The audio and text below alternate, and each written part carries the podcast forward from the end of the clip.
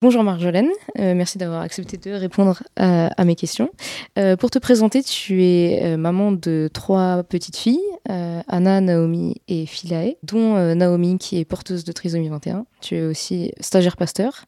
Est-ce que tu peux nous expliquer déjà en deux mots ce qu'est la trisomie 21 oui, alors euh, la trisomie 21, c'est lié à un chromosome surnuméraire, à un chromosome en plus. En fait, on a tous 23 euh, paires de chromosomes, on récupère à chaque fois euh, un chromosome 1 de notre papa, un chromosome 1 de notre maman, au moment de, de, de, la fécondation, tout ça. Sauf que dans ce grand mix, Naomi, elle en a récupéré un en plus. donc on appelle ça une anomalie chromosomique et ça a des conséquences comme ce handicap qui est la trisomie 21. Et donc la trisomie 21, c'est un handicap qui a surtout des impacts euh, euh, au niveau des, capacités d'apprentissage intellectuel, mais qui peut avoir aussi des impacts au niveau euh, du développement physique. c'est souvent des enfants qui mettent longtemps à marcher parce qu'ils sont hyper laxes, parce qu'ils sont un peu moins musclés ou des choses comme ça. Est-ce que tu te souviens de la vision que tu avais du handicap en général et de la trisomie 21 avant d'y être confronté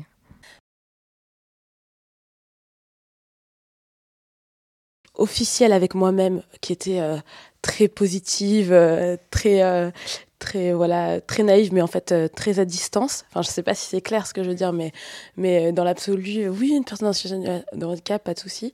Là où j'ai je me suis rendu compte qu'il y avait plein de choses dans ma vision qui étaient internalisées et qui n'étaient pas forcément positives c'est justement quand on a eu le diagnostic.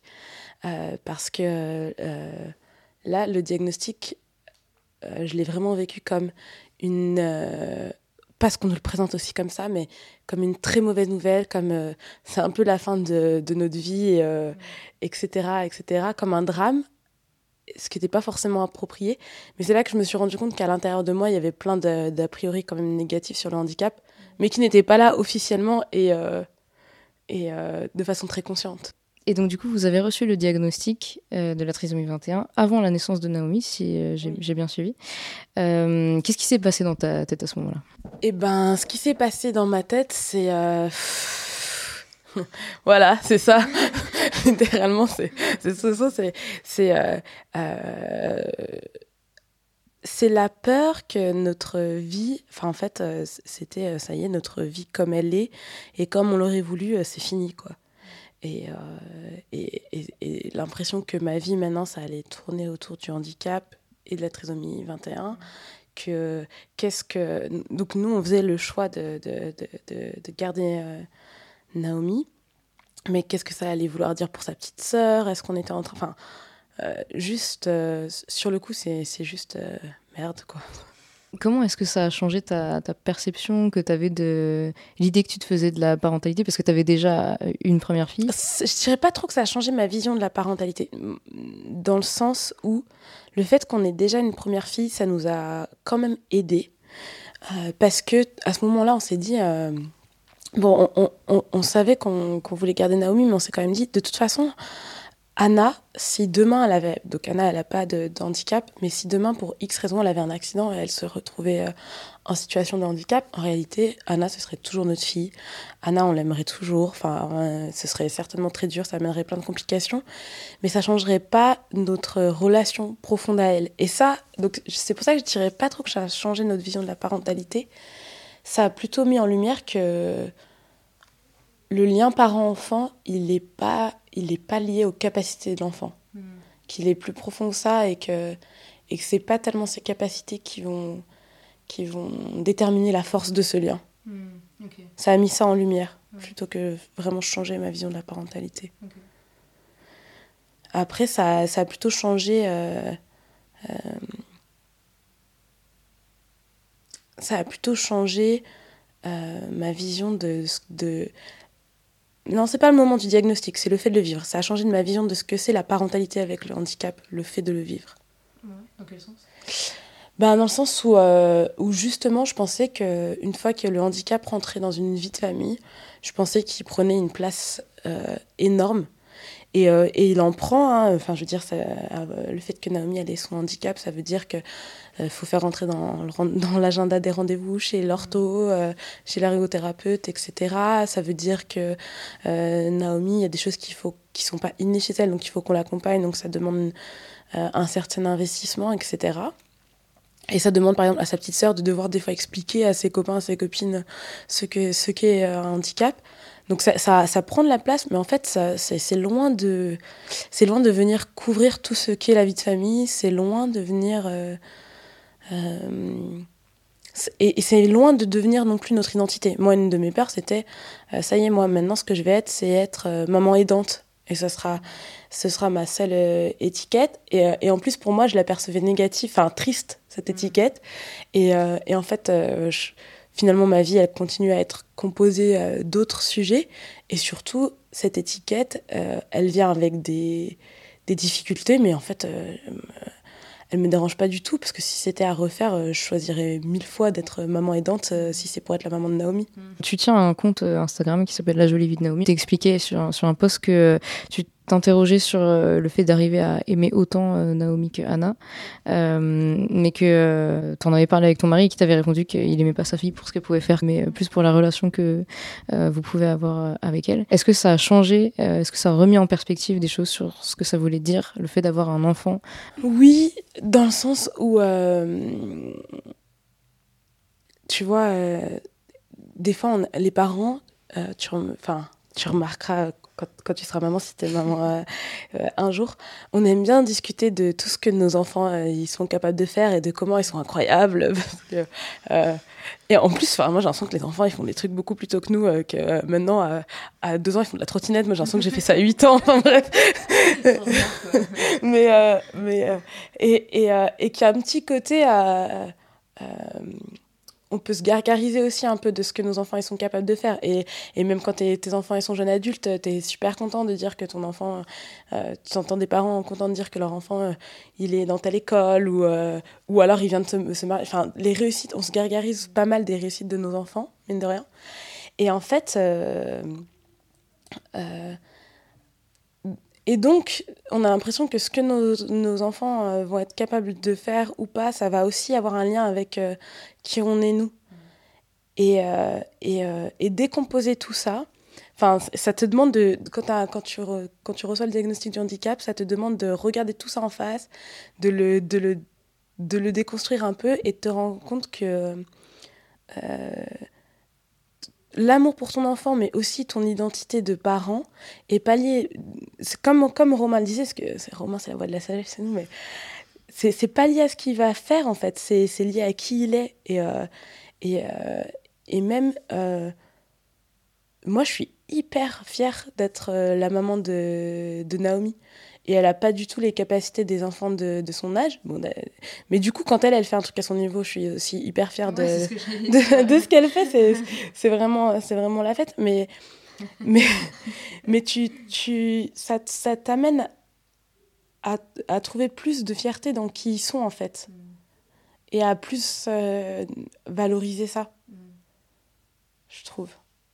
Et ça, ça, ça c'est super chouette parce que, enfin, je, trouve ça super chouette parce que euh, qui ils sont, c'est euh, et euh, plutôt que est-ce qu'ils ont appris à, à parler ou à, ou à, faire de la trottinette plus vite que les autres, c'est quelque chose de beaucoup plus solide en fait mm. que, que ce qui sont que là où ils peuvent être géniaux ou, ou plus rapides ou plus ceci que les autres quoi. Est-ce que ça a aussi changé ta vision sur comment tu voyais Anna, du coup? Euh, oui, je pense. Euh, bon, après, tes enfants, tu les vois, enfin, tu les aimes toujours, peu importe ce qu'ils font. Mais il y a un petit côté, euh, et même là par rapport à Philae la dernière, enfin du coup pour Anna pareil, il y a un petit côté, euh, en fait il y a plein de choses maintenant, on s'en fiche. Euh, j'ai des, bons copains qu'on voyait un peu stressés parce que leur fille, elle, a gardé les roulettes sur son vélo pendant longtemps et ils avaient vraiment envie de l'encourager à passer à autre chose parce que tous les gamins ils sont hyper... Et en fait, nous, Anna, bon, elle a fait, quand elle a appris, quand elle a été dans cet apprentissage de laisser les roulettes, en fait, hein, pour nous, il n'y avait pas d'enjeu parce que quelque part, maintenant, tout ça. Enfin, mm. c'est pas tout ça, on s'en fout, mais pour nous, pour, pour nous l'enjeu, c'était plus. parce qu'elle a eu du mal à faire du vélo sans les roulettes parce qu'elle déteste se planter. Et pour nous, c'était plus important de travailler sur Anna, il faut que tu apprennes que si tu fais pas d'erreurs, c'est important de faire des erreurs, sinon, euh, mm. sinon on peut pas apprendre. Que de te dire, Anna, tous tes copains, là ça y est, hein, ils roulent sans roulette. Euh, tu ça, te, ça te détend, quoi. de gros enjeux derrière. Ouais, ça te détend complètement euh, sur, sur ce genre de, de choses-là, quoi. Mm. Et donc, il y a un côté plus. Tu veux faire du vélo avec des roulettes, mais fais du vélo avec des roulettes. Mais par contre, si tu as envie d'apprendre, accepte que l'erreur, ça fait partie de la vie et, c'est comme ça que tu apprends. Quoi. Est-ce que euh, tu as abordé ta troisième grossesse différemment des deux premières? Alors, pour notre troisième grossesse, euh, on l'a abordée sereinement, dans le sens où on était prêt à, à on était prêt à la potentialité qu'il y ait une trisomie 21 à nouveau. Euh, ce que je devrais dire, pour, pourquoi je dis ça, c'est parce qu'on sait que, euh, notamment moi, je suis particulièrement à risque d'avoir un enfant porteur de trisomie 21. Donc on savait que c'était une potentialité. Euh, mais maintenant, ça nous effrayait beaucoup moins que ça nous a effrayé par rapport à Naomi, parce que en fait, on, se rend compte que la trisomie 21 ne nous empêche pas. Euh, il y, a, des contraintes, mais ça vaut dix fois la peine d'avoir Naomi et que ça ne nous empêche pas d'être heureux en famille, d'être heureux avec elle, et que surtout, elle soit heureuse. Euh, et du coup, on l'a abordé beaucoup plus sereinement. Par contre, on avait envie de savoir. Et, euh, et maintenant, c'est possible de le savoir avec juste une prise de sang. Donc, il n'y a même pas de risque par rapport à ta grossesse et tout ça. Donc, on a fait le choix de le savoir pour, euh, pour. Et donc, quand on a su qu'il n'y avait pas de trisomie 21, il y avait un soulagement, mais qui était plus de l'ordre bah comme ça, si on en veut un quatrième, euh, c'est bon. Parce que je sais pas si on aurait été prêt euh, après en termes de capacité, de nos capacités à nous, il y en a qui sont, qui sont prêts, mais si on avait eu un deuxième enfant porteur de trisomie 21, je suis pas sûre qu'on aurait été prêt à, continuer à, envisager d'agrandir la famille. Mais on était prêt à l'accueillir et, euh, et, beaucoup moins anxieux parce que maintenant on, on, connaît. Et donc ça change notre regard, ça c'est sûr, sur la trisomie 21. Au début, tu disais que tu voyais euh, un peu la trisomie 21 d'un œil extérieur, un peu avec distance, et que tu l'as un peu pris en, pleine face avec le diagnostic. Euh, comment tu l'as vécu les premiers, euh, dans les premiers moments concrètement? Dans les premiers moments avec Naomi, pour moi, ça va, ça va être hyper ridicule ce que je vais dire. Mais quand Naomi, enfin moi j'ai passé une grossesse très difficile, me dire, enfin je sais pas comment expliquer ça, mais c'était comme si je connais pas vraiment le, bébé que j'ai dans mon ventre. Euh, et, je suis, suis, et stressée. Puis en fait, en plus, quand tu as un diagnostic de trisomie 21, ce qu'on te fait et qu'on ne te fait pas avec tes autres enfants, c'est qu'on te fait la liste de tout ce qui pourrait aller mal. Vraiment, euh, parce qu'il peut y avoir des problèmes de santé associés, euh, il peut y avoir plein de trucs, il y, a, plein de potentialités, mais qui existent dans la vraie vie avec un être. Enfin, en plus forte proportion que la trisomie 21, mais je veux dire, on fait jamais à des parents qui attendent un enfant lambda, la liste, peut-être que votre enfant. Il va avoir du diabète ou peut-être que votre enfant euh, il, va mal tourner. Enfin, tu fais jamais cette liste-là. Sauf que là, on te fait toute la liste, donc tu passes une grossesse hyper anxieuse. Et quand Naomi est née, bon, l'accouchement en plus c'est super bien passé. Elle est née. Euh, on, m'avait dit l'allaitement ça marchera pas. Il se trouve que pour nous ça s'est bien passé. Et en fait, surtout quand je l'ai vue la première fois, je me suis dit, c'est là que c'est ridicule, je me suis dit, mais c'est un bébé. Tu vois, je me suis dit, mais c'est un bébé en fait. C'est un bébé. En plus, euh, objectivité zéro, mais elle était tellement belle. enfin bref. Et donc moi, c'est moi personnellement, c'est Romain il raconterait une histoire différente parce que c'est aussi pas le même rapport. Enfin, on a aussi pas le même rapport à nos bébés dans les premiers temps. Euh, moi, je suis la maman, j'allaite, je suis, enfin, je suis plus fusionnelle. Romain, euh, je peux me permettre de dire ça parce qu'il le dirait aussi. Il, ça l'intéresse quand ça commence à être un peu plus ouvert au monde. ah ouais, mais, mais donc pour moi, ça a été la rencontre, ça a été déjà euh, une guérison, parce que en fait, c'est un bébé, quoi. Et, c'est un bébé comme tous les autres bébés euh, dont tu t'occupes.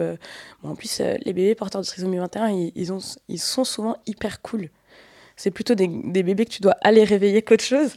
Et, et, et, et, donc, c'était un peu comme ça, hyper agréable.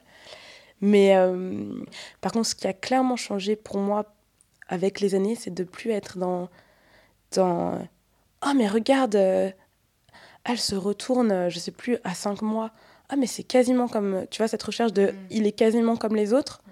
ou elle se met assise à neuf mois ah bah c'est comme les ça ça c'est un truc qui a mis du temps à changer dans mon regard mm. et à arrêter d'être euh, et, à, et, à, devenir vraiment je le pensais intellectuellement avant mais à vraiment le vivre que Naomi, sa valeur, elle va pas dépendre de si elle est presque aussi normale, entre guillemets, que les autres, ou si elle est comme les autres. En fait, sa valeur et ce qu'elle apporte euh, n'a pas de lien avec euh, euh, ses capacités ou sa vitesse d'apprentissage. Et sa valeur, elle est dans ce qu'elle est. Et ça, c'était un truc intellectuellement qui est aussi lié à ma foi chrétienne, qui était très vrai. Enfin, quand, quand on a appris pour Naomi, on était responsable de groupes de jeunes. J'aime bien raconter ça parce qu'un des messages qu'on voulait passer à nos jeunes, c'est vous avez de la valeur parce que vous avez été créé par Dieu, en image de Dieu, et parce que euh, Christ est mort pour vous, et c'est comme ça qu'il a prouvé la valeur que vous avez à ses yeux. Et donc, c'est pas important si vous n'avez pas ce que vous voulez sur Parcoursup. C'est pas que c'est pas important, c'est c'est pas ça qui détermine votre valeur si vous n'avez pas ce que vous voulez sur Parcoursup. C'est pas ce qui détermine votre valeur si vous trouvez pas de petits copains, de petites copines ou X et Y. Votre valeur, elle est dans qui vous êtes parce que Dieu vous a créé et qui vous êtes en Christ. Donc ça, tu vois, c'était hyper intellectuellement intégré. Et, mais il m'a fallu du temps pour, pour, réaliser que quand même, des fois, on place de la valeur sur, sur euh, les réalisations. Et de pleinement le vivre de...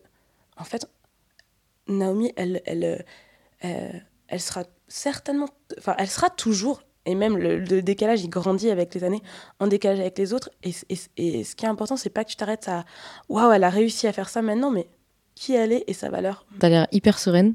Est-ce que euh, ta vision du futur aussi, euh, pour Naomi, pour toi, t'es aussi sereine par rapport à ça? Non.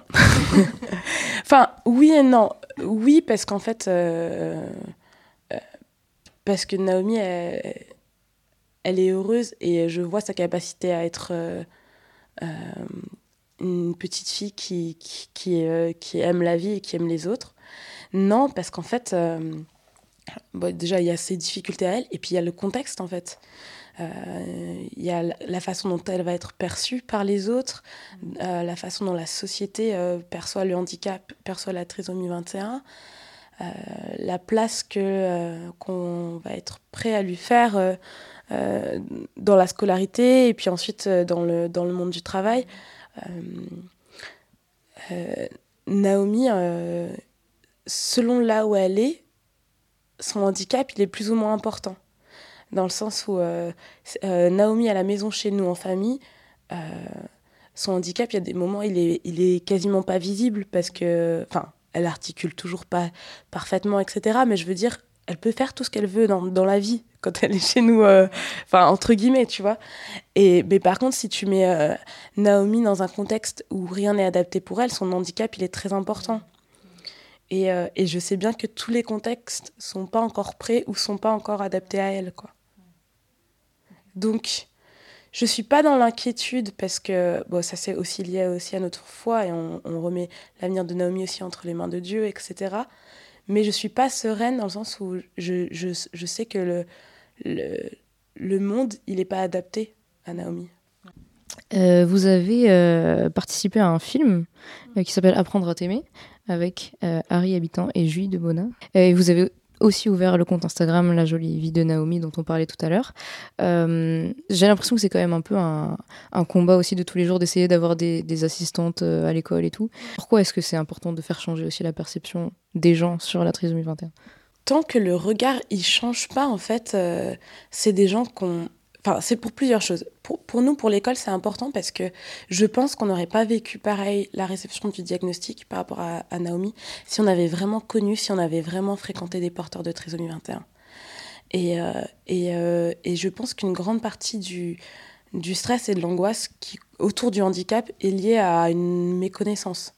Et en fait, il y aurait une sérénité. Euh, ça veut pas et, et, encore une fois, je veux pas vendre euh, tout est toujours rose, tout est toujours facile, le handicap n'a aucun impact, mais ce serait beaucoup moins anxiogène en ayant une connaissance des personnes, en fait, porteurs de porteuses de handicap.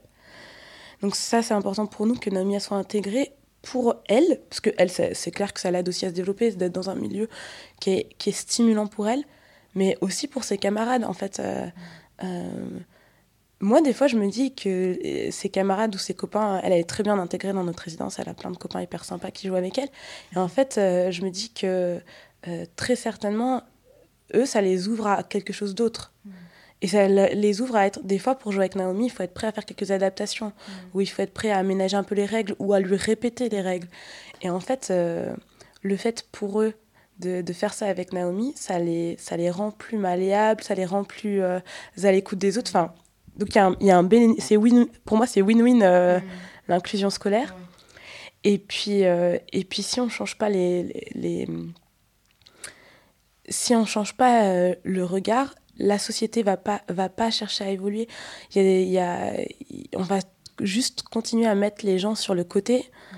Euh, dans, dans, des coins où ils travaillent entre eux, euh, enfin, on découvre le handicap alors que ça touche énormément de, de, de, Français, de personnes dans la société. On découvre le handicap parfois quand ça nous tombe dessus, ou comme si en fait il y avait une petite société parallèle euh, qui, qui, dont on n'a pas connaissance. J'ai une amie qui est, qui est elle m'a dit la première fois que j'ai bossé dans, dans un ESAT, j'ai découvert quoi qu'il y avait un monde euh, parallèle au nôtre. Et, euh, et, et, et, là, il y a une vraie... Euh, enfin, pour moi, il y a une vraie absurdité à ne, ne, ne, pas être ensemble, à ne pas vivre ensemble, à se priver les uns des autres, parce qu'on croit qu'en fait, on n'a pas besoin d'eux, parce qu'on croit mmh. qu'ils n'ont rien à nous apporter. Alors que tous ceux qui font l'expérience d'aller vers le handicap, et certains le font par choix, nous on l'a fait par contrainte. En fait, ils, ils, ressortent et ils disent Ah, monsieur Ballet, ça m'a hyper enrichi. Tous les gens qui vont finalement fréquenter le handicap disent qu'ils en sortent enrichis. Alors combien de temps on va encore se priver de ça et, et, laisser le handicap de côté quoi. Euh, ouais, tu dis que les personnes qui ou les enfants qui jouent avec Naomi, qui sont prêts à faire des, euh, des petites adaptations, ça les rend peut-être plus à l'écoute. Tu parlais toi du fait que euh, vous compreniez vraiment que la valeur, l'identité d'une personne n'était pas dans ce qu'elle était capable de faire. Comment ça vous a changé aussi le fait d'être parente d'une enfant porteuse de trisomie 21, toi et, et Romain, ton mari? Eh ben, ça te change aussi du coup sur punaise, euh, c'est quoi ma valeur à moi Et là encore, je reviens sur, tu vois, ce qu'on croyait en théorie. Oui, ma valeur, elle est dans, dans qui je suis parce que Dieu m'a créé. Tu le dis euh, facilement euh, avec ta tête, mais en réalité, punaise, si, si t'assures pas au boulot ou, ou si, si t'as mal fait un truc, t'as tellement peur que les gens t'aiment moins ou que, enfin, en fait, ta valeur, finalement, elle est beaucoup moins T'as l'impression qu'elle est beaucoup plus vite remise en question que ce que tu dis intellectuellement. Donc c'est, c'est, ça t'amène à vraiment euh, regarder les choses sur, euh, mais en fait, euh, qu'est-ce que je crois sur moi-même et est-ce que ce que je crois de ce que la parole de Dieu, de ce que Dieu dit de moi, c'est vraiment ça que, qui est central ou est-ce qu'en fait je me laisse toujours bombarder parce que par les par tous ces autres critères qui seraient censés déterminer notre valeur quoi. Mm. Et, euh, et, et c'est en fait c'est un travail ça, ça te change pas du jour au, lendemain comme ça mais pour moi ça, ça, ça, te permet de, de petit à petit de te réancrer dans, dans quelque chose que je crois d'essentiel sur, euh, sur le, le, le, qui on est sur, notre, sur, sur trouver notre valeur en Dieu mais, euh, mais c'est un, c'est un processus, quoi. C'est pas, c'est pas bam, on a une Naomi, puis maintenant. ouais, on n'a plus rien à se prouver à soi-même. Est-ce que, euh, c'est, une des dernières questions, mais grosse question, euh, est-ce que ce que tu as vécu t'a fait reconsidérer le sens de la vie? Hmm, Non. Non, parce que je pense que je. je avant d'avoir Naomi, j'avais trouvé le sens de, de, de, la vie dans ma relation à, à Christ et dans mon envie de, de le suivre. Euh, ce que ça a plutôt changé, c'est. Euh. Euh, ça a fait grandir ma foi, en fait. dans le sens. ma foi dans le fait que, que Dieu, il est bienveillant et il est avec nous. Enfin, désolé, ça répond peut-être même pas à ta question, mais tu vois, c'était plutôt le côté.